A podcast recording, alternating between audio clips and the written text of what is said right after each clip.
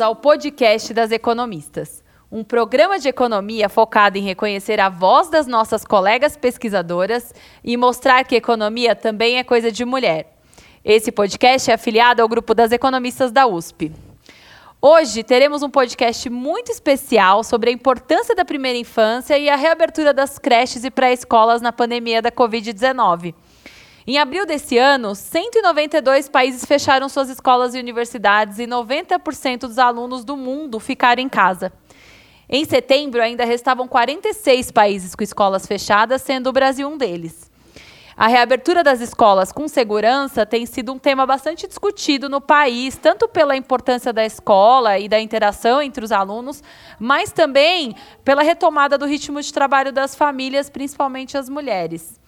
E para falar sobre a reabertura das creches e pré-escolas, nós chamamos duas especialistas, a Karina Fasson e a Maria Dolores Dias. Nós, economistas, temos muito a contribuir com evidências tanto sobre educação infantil quanto sobre os custos da reabertura. A economia nos ajuda a entender o custo-benefício dessa reabertura e também outros problemas do mundo complexo em que vivemos, sempre focando em melhorar a vida das pessoas.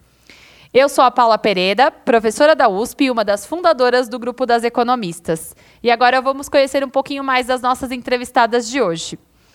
A Karina Fasson é socióloga e mestre em sociologia pela USP e pós-graduada em gestão pública. A Karina atuou em diversos institutos de pesquisa, organizações do terceiro setor e também no setor público. Atualmente, ela é educadora voluntária no pré-vestibular do curso Mafalda e trabalha em projetos para a promoção da qualidade do acesso com equidade na educação infantil da Fundação Maria Cecília Souto Vidigal. A Maria Dolores Montoya Dias é professora titular do Departamento de Economia da FEA USP. Ela possui doutorado em Economia pela USP e foi editora das revistas Economia Aplicada e Estudos Econômicos. A Dolores possui trabalhos publicados nas áreas de economia da saúde, de economia da educação e do gênero, e é uma das fundadoras do grupo de pesquisa das economistas. Karine Dolores, muito obrigada por virem aqui hoje conversar com a gente sobre esse tema que está totalmente na pauta discussão do país. Antes da gente falar da pandemia e da reabertura das creches e pré-escolas, é, eu queria começar pedindo para a Karina contar um pouquinho sobre a primeira infância, a importância e as oportunidades que a gente tem nessa idade para o desenvolvimento das crianças. Oi, Paulo. Oi, Dolores. Agradeço o convite para estar aqui hoje. Eu sou uma ouvinte do podcast desde o primeiro episódio, então estou muito feliz de estar aqui com vocês. Vou começar então explicando para os ouvintes o que é a primeira infância qual é o período da primeira infância? Então, a primeira infância ela compreende do nascimento até os seis anos de idade. E para além da questão do investimento na primeira infância em relação aos seus retornos futuros, é importante a gente considerar a importância da primeira infância hoje. Então, para as crianças que estão hoje na primeira infância, a nossa Constituição Federal ela determina o direito a condições dignas de vida para as crianças e adolescentes, né? Então, ela coloca o dever compartilhado entre família, sociedade e Estado para assegurar à criança o direito à vida, saúde, alimentação, educação, prevenir essa criança de sofrer negligência, discriminação, violência e, e assim por diante. Quando a gente olha para o Brasil, Hoje nós temos mais de 20 milhões de crianças na etapa da primeira infância. Então, para a gente ter aí alguma, algum parâmetro de comparação, a população de primeira infância do Brasil é maior do que a população toda do Chile. E já entrando um pouco na dimensão das desigualdades, é, uma em cada três crianças na primeira infância no Brasil vive ou na pobreza ou na extrema pobreza. Então, a gente tem que considerar a importância dessa etapa da vida como uma janela de oportunidades em relação ao, ao, investimento social. E a gente pode olhar isso de diferentes aspectos, né, em relação a diferentes áreas do conhecimento. Então, a, a neurociência dá bases importantes em relação a isso, porque ela mostra que nessa etapa da vida, a evolução cerebral acontece de uma maneira muito rápida, com uma velocidade muito impressionante, né? Então, em alguns momentos aí da primeira infância, se formam até mais de um milhão de conexões cerebrais por segundo. Para a gente ter uma ideia, aos quatro anos de idade, a criança ela vai ter mais de metade da, da, do potencial do cérebro de um adulto. E aos seis anos, ela já vai ter formado 90% das conexões cerebrais que, enfim, vão permanecer aí para o resto da vida. Então, nessa etapa da vida, com essa evolução cerebral super rápida, se forma a capacidade intelectual, mas não só isso, também as habilidades é, socioemocionais, dando então uma base para aprendizagens ao longo da vida. Nesse sentido, a gente considerando então essa evolução cerebral super veloz nessa etapa da vida, é, as experiências positivas que a criança tem nessa etapa da vida, né, um desenvolvimento integral, com amor, com cuidado, com estímulos adequados, com interação da criança com outras crianças e também com adultos, ela pode dar bases para uma vida futura satisfatória. E, por outro lado, infelizmente, o contrário também é verdadeiro. Né? Então, se a criança na primeira infância ela é exposta a situações estressantes que são muito duradouras, né? duradouras por um longo período, que é o que essa literatura da neurociência chama aí de estresse tóxico. Né? Então, por exemplo, ela é exposta por muito tempo é, à pobreza extrema, ou à negligência, ou a situações de violência, isso também pode comprometer o desenvolvimento pleno dela no futuro. E aí, entrando no aspecto da economia, né, considerando então essa importância do desenvolvimento na primeira infância que a neurociência mostra, a economia já mostrou para gente que o investimento social na primeira infância é a fase da vida em que o investimento tem o maior retorno social. Então, James Heckman, o economista prêmio Nobel de economia, é, os estudos dele mostram que você tem um retorno social futuro de até 13% se você investe na primeira infância.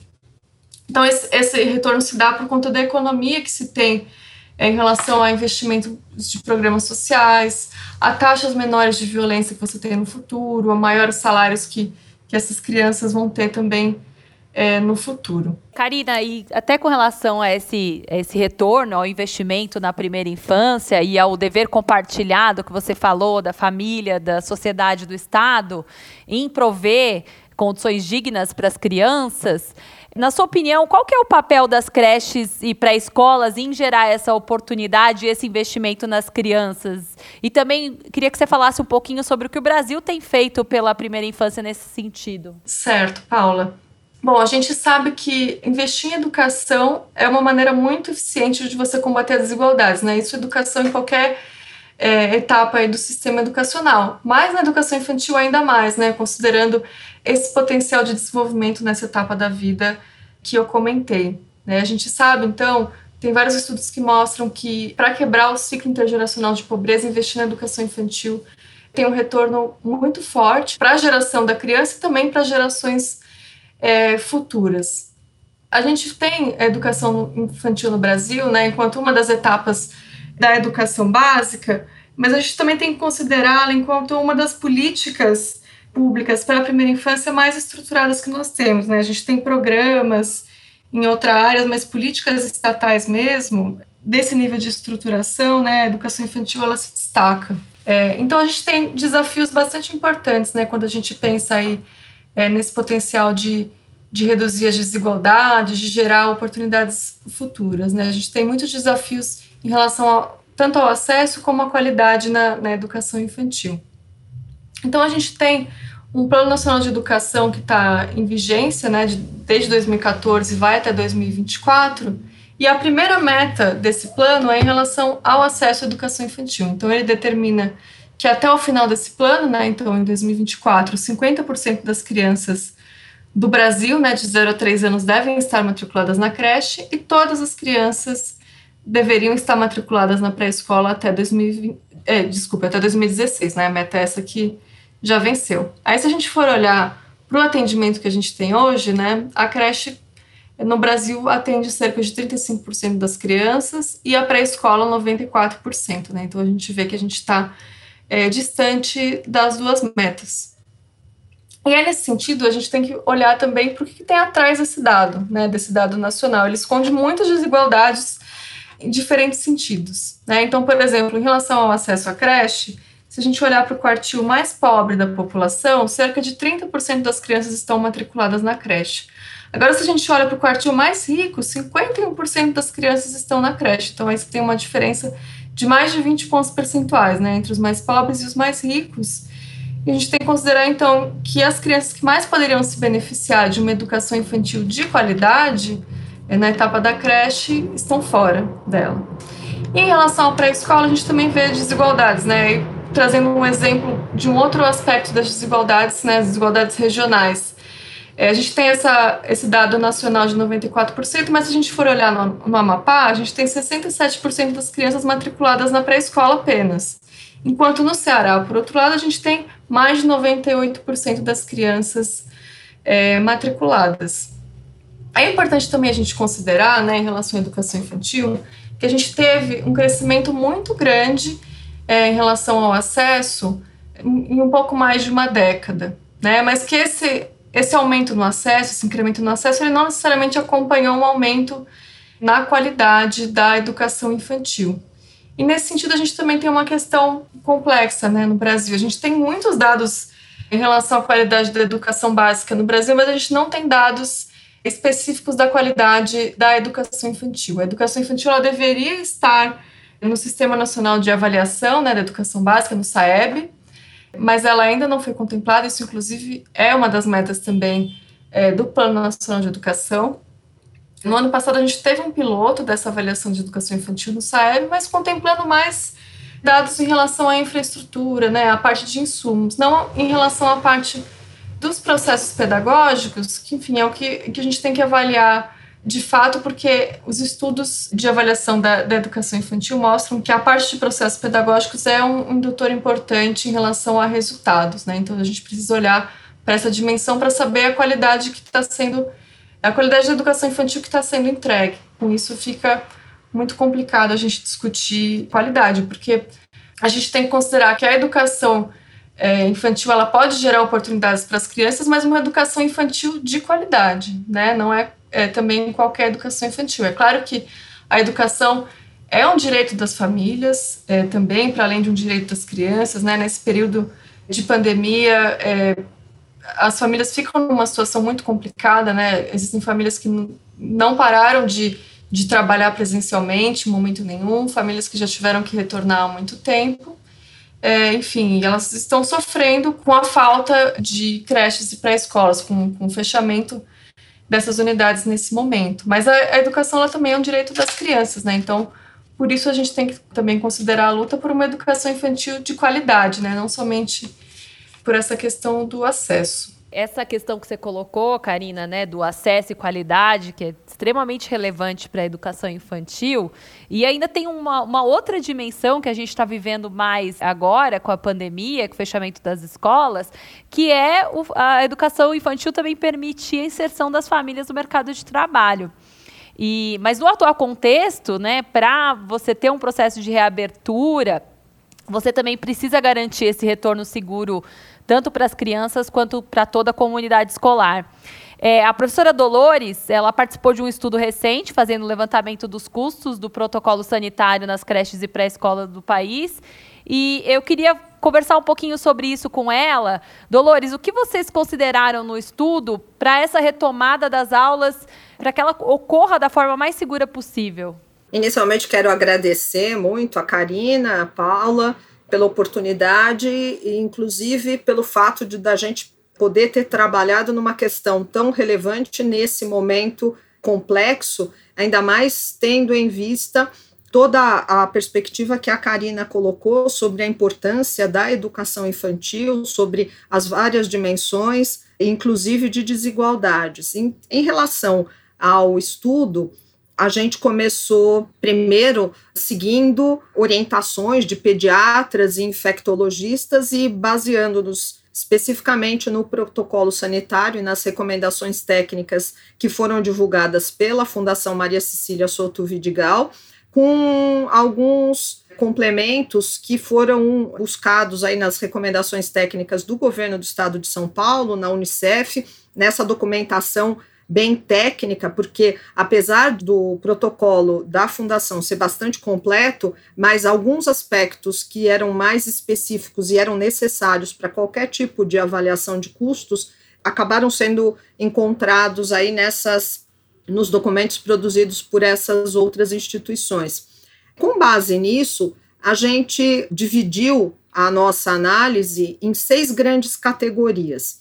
A primeira delas, relacionadas, né, que a gente denominou de distanciamento, que se relacionam especificamente à questão de manutenção da, do distanciamento obrigatório de um metro e meio. Então, havia a necessidade de é, sinalizar pisos e espaços para garantir, tanto nas áreas internas como externas, que essa regra fosse atendida com clareza por todos os, uh, os envolvidos. O segundo grande item do nosso protocolo foi o de higiene pessoal, e nele estavam contempladas a questão, né, a necessidade de lavagem de mãos utilizando água e sabão ou a higienização, né, alternativamente a higienização utilizando álcool em gel 70%, mais o uso de máscaras e de face shields por parte dos profissionais que lidam com o cuidado direto e com a atenção aos bebês e às crianças. O terceiro grande item é o que trata da limpeza e higienização de ambientes, ambientes e materiais, ou seja, áreas como banheiros, áreas externas, os brinquedos com os quais as crianças vão vão estar tá manuseando, as mesas, ou seja, móveis, e a ideia de utilização de hipoclorito ou álcool líquido 70%. O quarto grande item Uh, relaciona-se a né, o que a gente chamou de comunicação. E esse foi um ponto importante, porque eu vou retomar ainda isso um pouco mais adiante, mas a gente utilizou dados do censo escolar de 2019 para a identificação, para a estimação de alguns dos parâmetros. E ali a gente verificou que 38% das escolas ou creches não tinham acesso à internet. Então, era necessário incluir esse custo de contratação de pacotes de dados, que entrou nesse item comunicação. O quinto grande item aqui da nossa avaliação foi o de monitoramento das condições de saúde. E aqui entraram essencialmente os termômetros para mensuração de temperatura de alunos, profissionais, professores, quando entrando na escola, e a testagem. A testagem é, suscitou né, um grande debate, porque, é, e justamente por isso, a gente acabou deixando esse item é, em separado, né, um item em destaque, porque ela pode ser assumida ou não pelas escolas ou sistemas de saúde, então era preciso é, deixar um espaço aí para que cada escola, cada município é, ou cada região avaliasse a melhor forma de, de considerar esse aspecto. O teste contemplado que a gente incorporou aqui era o, é, o teste PCR, ou seja, o mais preciso em relação à identificação do vírus. E aqui a gente utilizou uma média obtida em literatura sobre a média de infecções respiratórias em outros contextos, mas a média de infecções respiratórias das crianças na faixa que seria na faixa de mais ou menos uma infecção por mês. Mas a gente está sendo bastante, né, foi bastante conservador aqui nesses valores, justamente, inclusive é o que está sendo bastante divulgado, que houve uma redução justamente pelo uso, né, pelo seguido atenção aí aos protocolos, a gente tem observado uma queda drástica de infecções respiratórias nas crianças. Então, de certo modo, a gente foi conservador aqui nessa é, nesses cálculos, na questão do monitoramento das condições de saúde. E, finalmente, o último grande item que se refere aos recursos humanos, ou seja, a contratação de professores e outros profissionais das escolas, tanto para cobrir aqueles que pertencem ao grupo de risco e que, portanto, não poderiam voltar às atividades presenciais, como eventualmente os infectados durante esse período.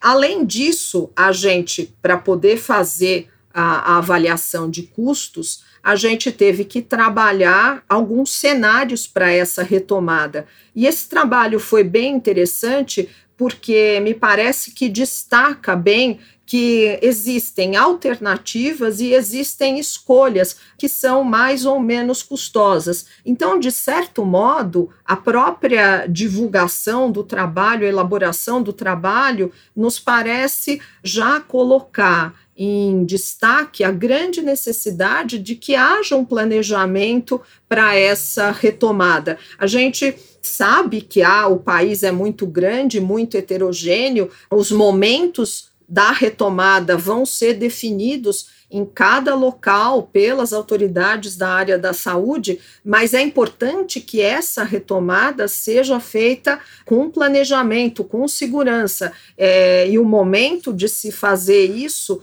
precisa ser colocado, precisa ser estimulado. Exige-se aqui um cálculos e um levantamento, processos de aquisições de produtos. Então é bem importante a gente ter essa discussão.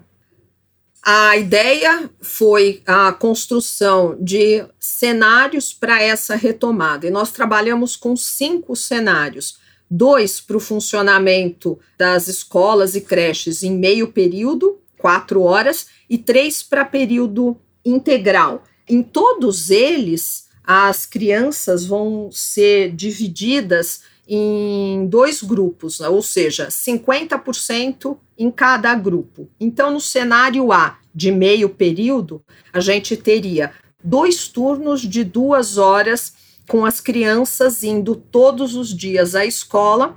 E um outro cenário de meio período, que é o que a gente chamou de proposta B, as crianças vão para a escola dia sim e dia não por quatro horas. E essa mesma lógica foi seguida para os cenários de período integral, só que em vez de serem duas horas ou quatro horas, seriam as quatro ou oito horas. E o último cenário de período integral, de oito horas, contempla não a alternância diária, mas sim a alternância semanal. Então, cada nesse último cenário, cada criança iria à escola uma semana sim, uma semana não. Então, esse é o quadro que a gente, a estrutura que a gente montou para produzir as nossas estimativas né, de custos das, é, da retomada. E dá para perceber que essa estrutura aí contempla diversos cuidados né, importantes para essa retomada segura e, e várias premissas.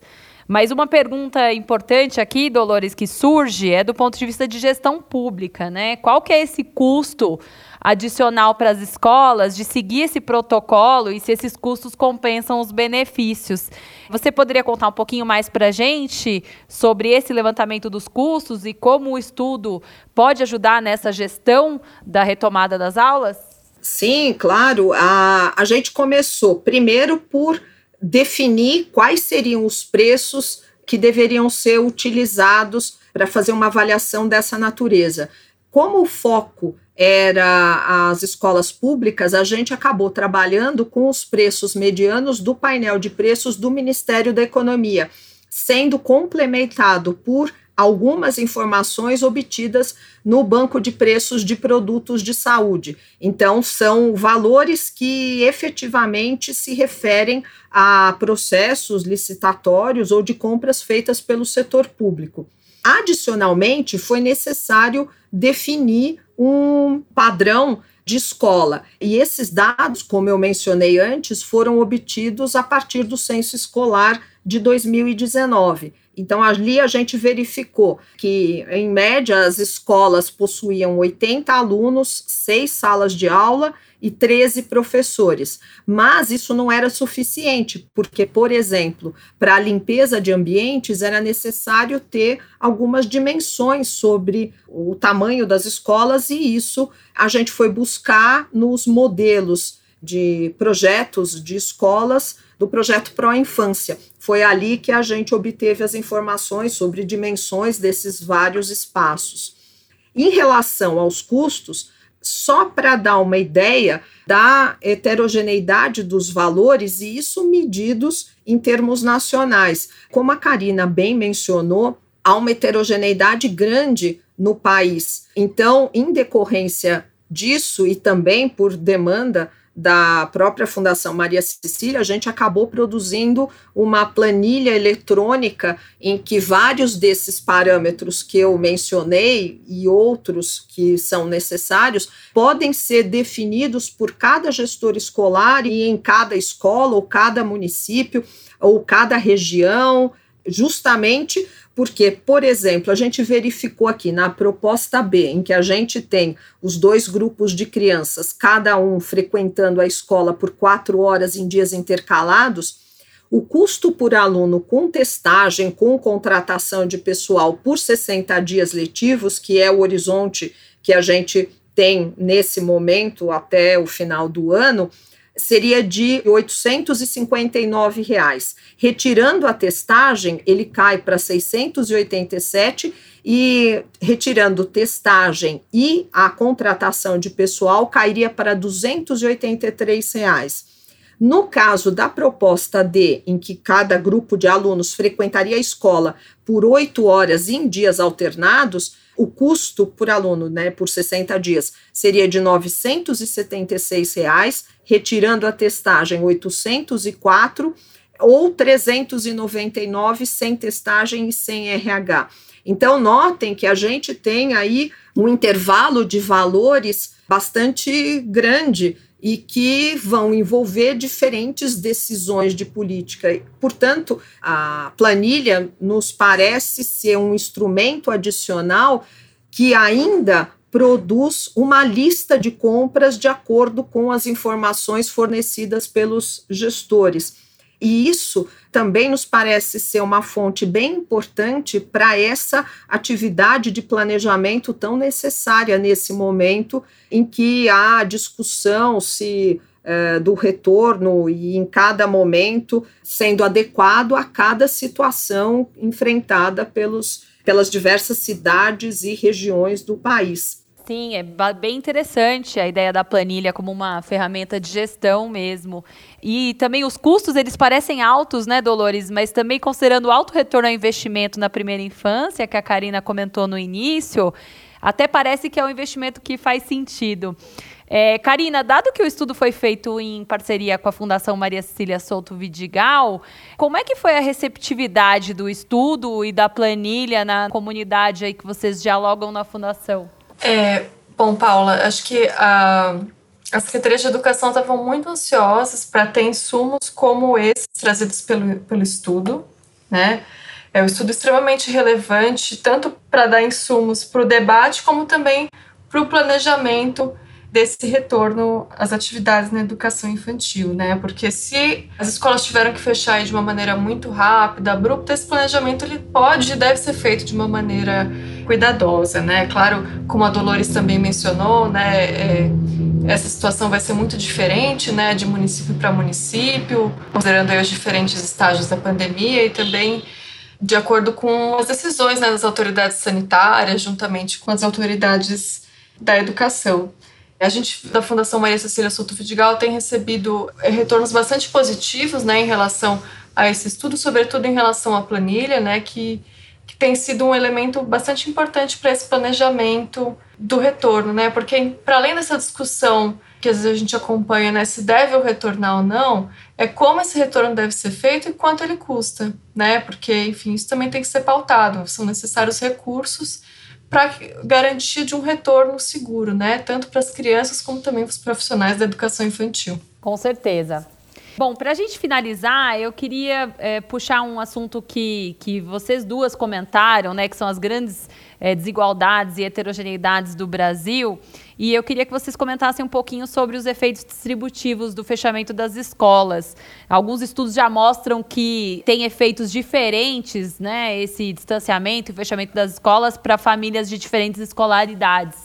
Vocês acham que essa vai ser mais uma das tantas dimensões de desigualdades ampliadas com a pandemia? Sim, como a Karina já mencionou antes, o diferencial entre por exemplo, entre pobres e ricos no acesso à creche, vai em média que é de 35%, mas você tem os mais pobres, somente 30% deles e mais de 50% entre os mais ricos. Inclusive um trabalho que saiu recentemente do Sakharopoulos, que é um pesquisador muito importante na área de economia da educação, mostra que os ganhos futuros decorrentes do fechamento da escola vão se reduzir, né? O impacto vai ser em perdas de 2.833 dólares por aluno em países pobres. Ou seja, essa perda de contato com a escola, do ritmo, as dificuldades que a gente tem observado diariamente de acesso a celulares e de dificuldades de acesso aos materiais online, em que frequentemente as famílias mais pobres, as crianças têm que compartilhar aí um único celular entre duas, três crianças e mais os adultos do domicílio, tudo isso é uma fonte dessas de perdas que vão aprofundar essas distâncias entre os mais ricos e os mais pobres.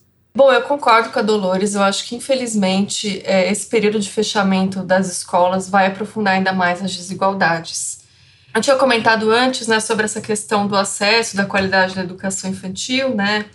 Então, a importância dessas duas dimensões, mas a gente tem que considerar que, que a escola, para as famílias mais vulneráveis, ela também exerce outros papéis muito mais básicos, né? A gente tem que considerar, por exemplo, que para as famílias mais pobres, é, para as crianças das famílias mais pobres, é, à escola significa se alimentar várias vezes ao dia, por exemplo, né? Então, é, as redes municipais, é, é, acompanhei o trabalho de algumas redes que, que, enfim, estavam fazendo esse esforço, inclusive, de, de poder redistribuir os mantimentos das merendas para as famílias mais vulneráveis, né? Então, tem dimensões muito cruéis, né? Desigualdade, assim, do impacto desse fechamento é, das escolas em dimensões muito básicas da vida, né? Dimensões de subsistência mesmo.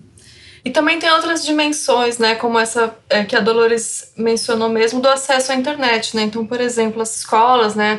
As professoras no contato com, com as famílias é, mais vulneráveis, às vezes nem consegue ter esse contato ou tem muita dificuldade de ter um contato com essas famílias para fazer o acompanhamento dessas crianças. Enquanto, por outro lado, né, se a gente for considerar famílias numa condição socioeconômica favorecidas, né, que estão em escolas particulares reconhecidas pela sua qualidade, né, é, nesse período as crianças vêm tendo um acompanhamento muito, muito melhor também, é, muitas vezes com famílias que têm uma condição de dar um suporte, um estímulo para essa criança, né, a gente considerar também dimensões como famílias em que as pessoas é, não conseguiram parar de trabalhar, às vezes com trabalhos informais, tendo que sair de casa é, apesar da pandemia, né, durante todo esse tempo, não tendo também com quem deixar as crianças, não tendo oportunidade de, de poder acompanhar, de, de interagir com a criança, de brincar, enfim, enfim, isso, infelizmente, a gente sabe que isso vai ter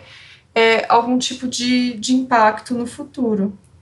E aí, em relação ao período também posterior, né, quando as escolas forem reabrir, a gente tem acompanhado muitas notícias é, de fechamento de escolas de educação infantil, né, principalmente na etapa da creche, porque a gente tem que considerar que essa etapa não é uma etapa obrigatória e que muitas famílias também, às vezes, por uma, uma queda na sua renda ou por uma percepção de que, enfim, estava pagando aquela creche para a criança, mas a criança não está indo, não é uma etapa obrigatória, então por, por que, que eu vou continuar deixando essa criança matriculada?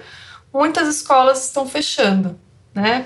Muitas escolas de educação infantil. Então isso vai fazer com que a rede pública seja muito pressionada, né? No momento aí de, de retomada. Vão ter filas é, muito maiores né, do que a, que a gente já tem, né? Em, em grandes municípios como, por exemplo, São Paulo, é para o acesso à educação infantil, né? Tanto creche como pré-escola. Então a gente tem vários efeitos aí que, que a gente vai ter que acompanhar ao longo do tempo.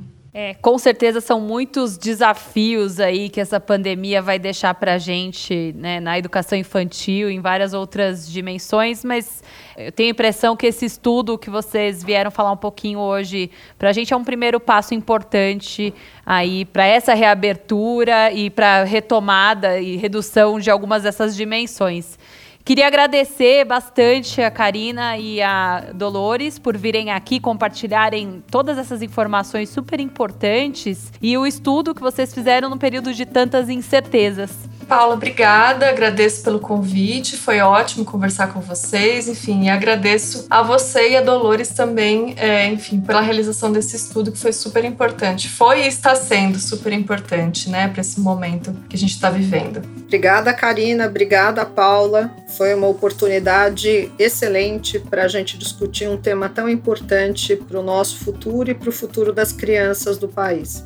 A gente fica por aqui. O podcast das economistas continua em alguns dias. Assina nosso feed para você saber quando a gente vai subir mais um episódio. O podcast das economistas é uma produção afiliada do grupo As Economistas da USP. A nossa produtora é a Ediane Thiago. A Laura Carpusca e a Paula Pereira são as coordenadoras do podcast e os demais membros do comitê das economistas são a Fabiana Rocha e a Maria Dolores Dias. Nosso produtor de som é o Fernando Iani, a nossa cantora é a Flávia Albano e trompetista Alan Marques. A nossa designer é a Tata Mato. Nossas entrevistadas de hoje foram a Karina Fasson e a Maria Dolores Dias. Muito obrigada e até o próximo podcast das economistas. Assina o nosso feed.